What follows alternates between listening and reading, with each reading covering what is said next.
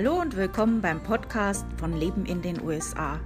Mein Name ist Stefanie und ich freue mich, dass du heute zuhörst.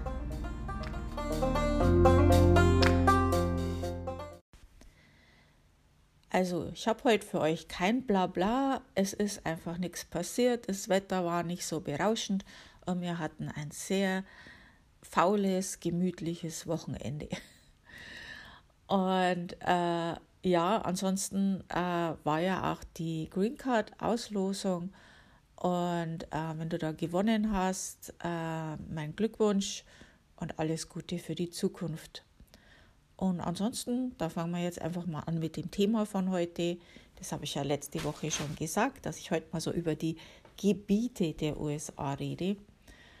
Und äh, das ist so, ja, ich habe angefangen, einen Blogpost darüber zu schreiben und bin eigentlich von einem ins nächste, ins nächste, ins nächste gekommen. Das ist so, wie, wie ich so manchmal sage, wie eine Rabbit Hole. Ähm, es ist, äh, manchmal denkt man, ach, da schreibe ich jetzt mal schnell einen Blogartikel und dann, ja, dann fängt man an, sich zu informieren und sieht, okay, das wird dann doch etwas umfangreicher. Also ich schreibe jetzt hier an dem schon etwas länger und habe dann auch mal wieder Pause gemacht.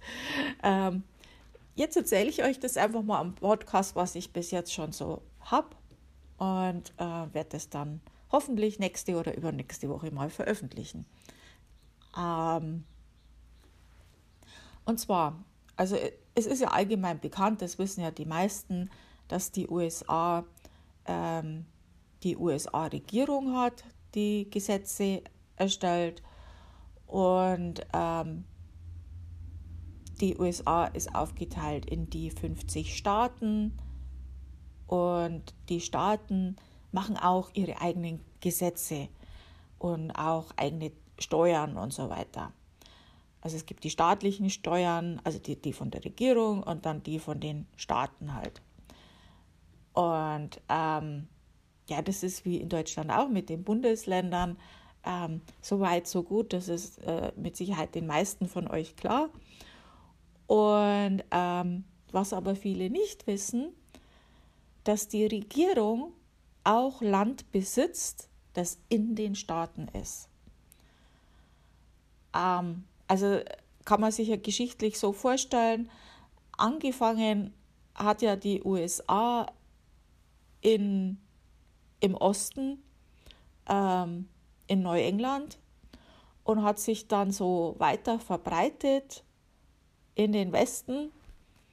Und äh, am Anfang war die Regierung noch sehr großzügig mit der Landvergabe und äh, hat halt auch teilweise Land hergeschenkt. Ähm, ich werde jetzt mal nicht darauf eingehen, dass das eigentlich vorher äh, jemand anders gehört hat und jemand anders drauf gelebt hat. Äh, aber so war es halt. Also die haben das Land dann einfach hergeschenkt. Und dann irgendwann so in der Mitte haben sie sich gedacht, hm, vielleicht sollte man ein bisschen Land selber behalten. Und also umso weiter das dann besiedelt wurde, äh, umso mehr haben, hat die Regierung dann Land behalten. Und ich habe da auch eine Karte, die dann in meinem Blogpost auch ist. Und da kann man das wirklich sehr gut sehen. Ähm, ja, also Alaska ist wirklich, äh, da ist kaum noch staatliches Land, also föderales Land. Also nicht mehr das Land, das dem Staat Alaska gehört, sondern das meiste davon gehört der USA. Und äh, also im Durchschnitt, also wie gesagt, im Westen ist es mehr, im Osten ist es weniger, aber im Durchschnitt ein Drittel der USA ist äh, föderales Land, also Land von der Regierung. Ähm, und ja, und die Regierung hat da auch Sonderrechte. Also was macht jetzt die Regierung mit dem Land? Ähm, zum Beispiel äh, Militär, also das sind natürlich Militärbasen und äh, solche Sachen. Ähm, oder Erhaltung von Natur. Viele wissen es ja von Nationalparks, haben das schon mal gehört, dass das ja äh, Regierungsland ist oder die Küste auch. Ähm, dann gibt es öffentliches Land zur Erholung der Bürger, aber auch von Abbau von Rohstoffen wie beispielsweise Holz und Entscheidungen, wer welche Rechte des Abbaus enthält, erhält, erhält. Und das kann man sich ja dann auch vorstellen, dass jetzt da die Staaten nicht so begeistert sind, wenn irgendwo zum Beispiel Erdöl abgebaut wird und äh, die Staaten quasi ähm, mit den ganzen Nachteilen ähm, umgehen müssen, aber zum Beispiel die Steuereinnahmen davon nicht haben. Ähm, ja. Und ähm, die Regierung hat auch, wie gesagt, Sonderrechte. Zum Beispiel unterliegen Häuser für Familie von, von Soldaten und, äh, auf Militärgebieten nicht den normalen Gesetzen zum Mieterschutz. Äh, die haben dann zwar auch so eine Stelle, die sich darum kümmert, aber das, äh, die haben ihr eigenes, die regeln das selber. also grob gesagt haben diese Gebiete auch eigene Polizisten, also wie zum Beispiel die Militärpolizei oder Park Ranger in den Nationalparks. Und ähm, die kümmern sich um sowas. Aber die werden auch bei kleineren Vergehen die Fälle an staatliche Gerichte übergeben. Also mit sowas geben sich die dann nicht ab. Und ähm, es ist Privatpersonen nicht erlaubt, Grundstücke auf föderalem Land zu kaufen. Jetzt gibt es Leute, die sagen, sie wohnen in einem was weiß ich, Nationalpark oder so. Aber wenn man dann sich die Karte genau anschaut, dann ist das so aufgeteilt, ähm, dass das dann kein staatliches Gebiet ist, wo die dann sind. Und ähm, ja, soweit dazu. so mal so einen groben Überblick darüber. Dann äh, also du, du kannst quasi in einem Staat sein und trotzdem auf dem föderalen Land sein und äh, da eben, dass dann das Gesetz dort gilt. Dann kannst du aber auch in einem Staat sein und in einer Reservation. Also technisch gesehen gehören die Reservationen auch der Regierung der USA sind aber in einem Trust für die Native Americans. Ähm, also für die, die es nicht wissen, in Deutschland wir sagen Indianer. Das ist, äh, hier sagt man aber Native Americans. Manche sagen auch, man sollte First People sagen.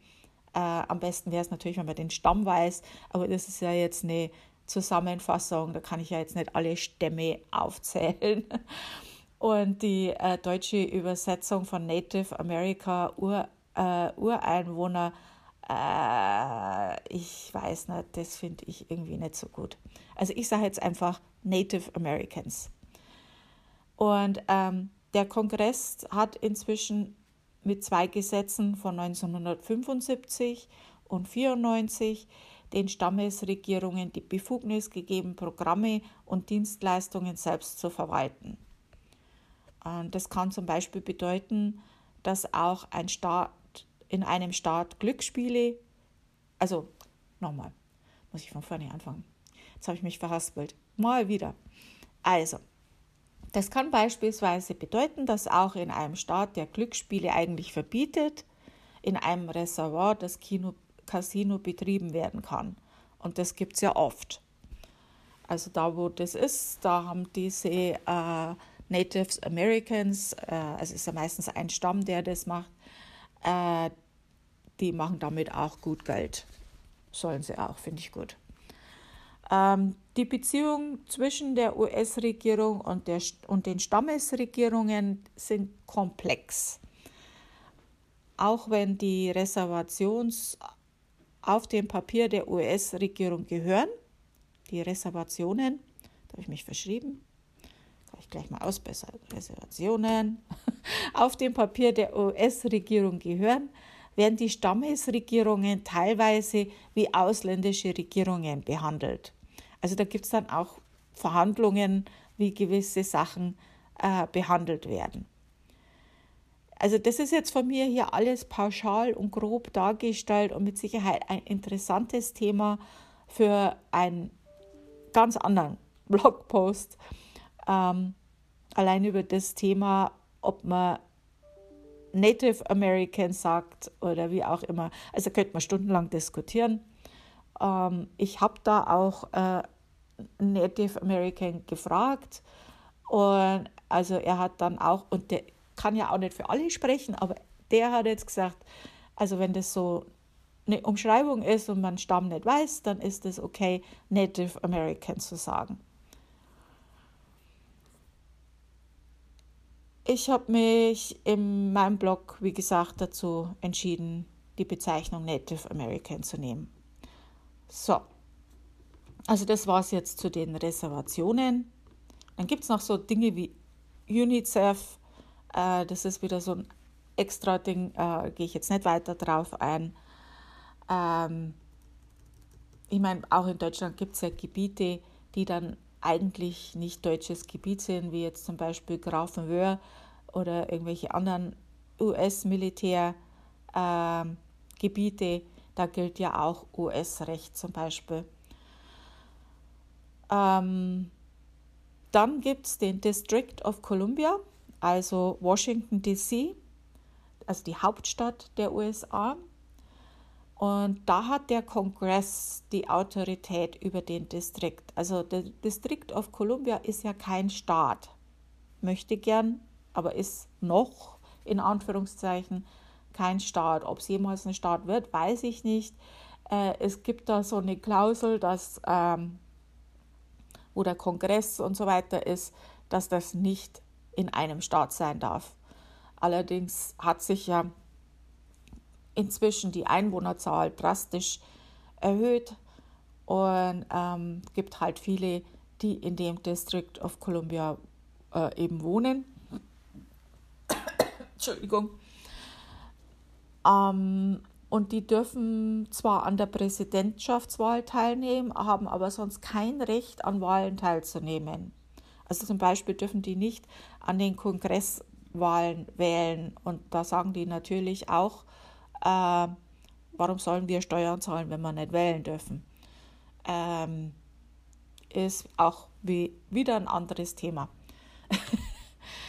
äh, und die Regierung besitzt natürlich den größten Teil vom District of Columbia, ist auch klar. Dann gibt es noch Territorien.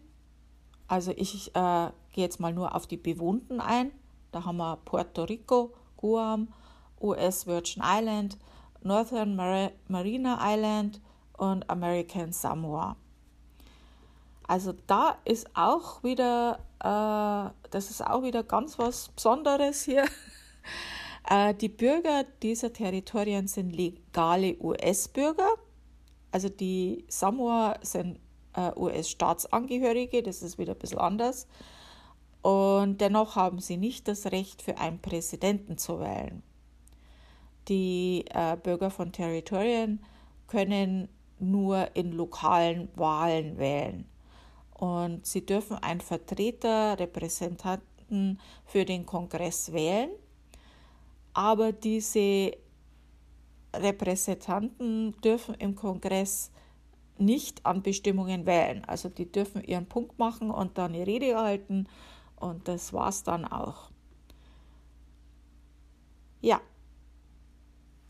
das war's, was ich jetzt bis jetzt hier habe, was ich, was ich bis jetzt recherchiert habe. Da äh, fällt mir aber bestimmt noch mehr ein, bis ich das dann geschrieben habe. Ähm, ja, also wenn ihr da immer auf dem Laufenden sein wollt, wann dieser Blogbeitrag zum Beispiel rauskommt, äh, empfehle ich euch, den Newsletter zu abonnieren ähm, auf meinem Blog Leben in den USA. Leben in den USA, alles zusammengeschrieben.com und da den Newsletter abonnieren. Äh, unten in der Fußleiste ist ein Link. Und äh, da gibt es zwei. Den einen, wo er jeden neuen Post sofort äh, mitgeteilt bekommt. Und dann gibt es noch einen zweiten, ähm, der dann einmal im Monat eine Zusammenfassung äh, der letzten Blogposts hat und auch Tipps für den folgenden Monat, zum Beispiel was gerade billig ist, welche Feiertage, bla bla. Und so ein bisschen, wo ich aus dem Nähkästchen plauder, was ich jetzt so im Blog verändert habe oder was es sonst so Neues gibt. Ähm, kann man beide abonnieren oder bloß einen. Ähm, ja, nur so als Tipp am Rande. Das war's für heute. Ähm, was ich euch nächste Woche erzähle, habe ich noch keine Ahnung. Ich bin im Moment einfach ein bisschen ähm, hinten dran mit meiner Arbeit. Das tut mir auch leid, aber das gibt es manchmal. Äh, ich arbeite jetzt gerade aber an einem besseren äh, Zeitmanagement. Da habe ich ähm, mir was überlegt, wie ich das jetzt bisschen besser organisiere ähm, und hoffe, dass ich mich da jetzt wieder verbessere und dass das dann wieder besser klappt hier. Okay, also vielen Dank fürs Zuhören. Ich wünsche euch eine wunderschöne Woche. Ähm, wir haben ja jetzt dann bald Vatertag. Allen Vätern auch einen schönen Vatertag. Tschüss.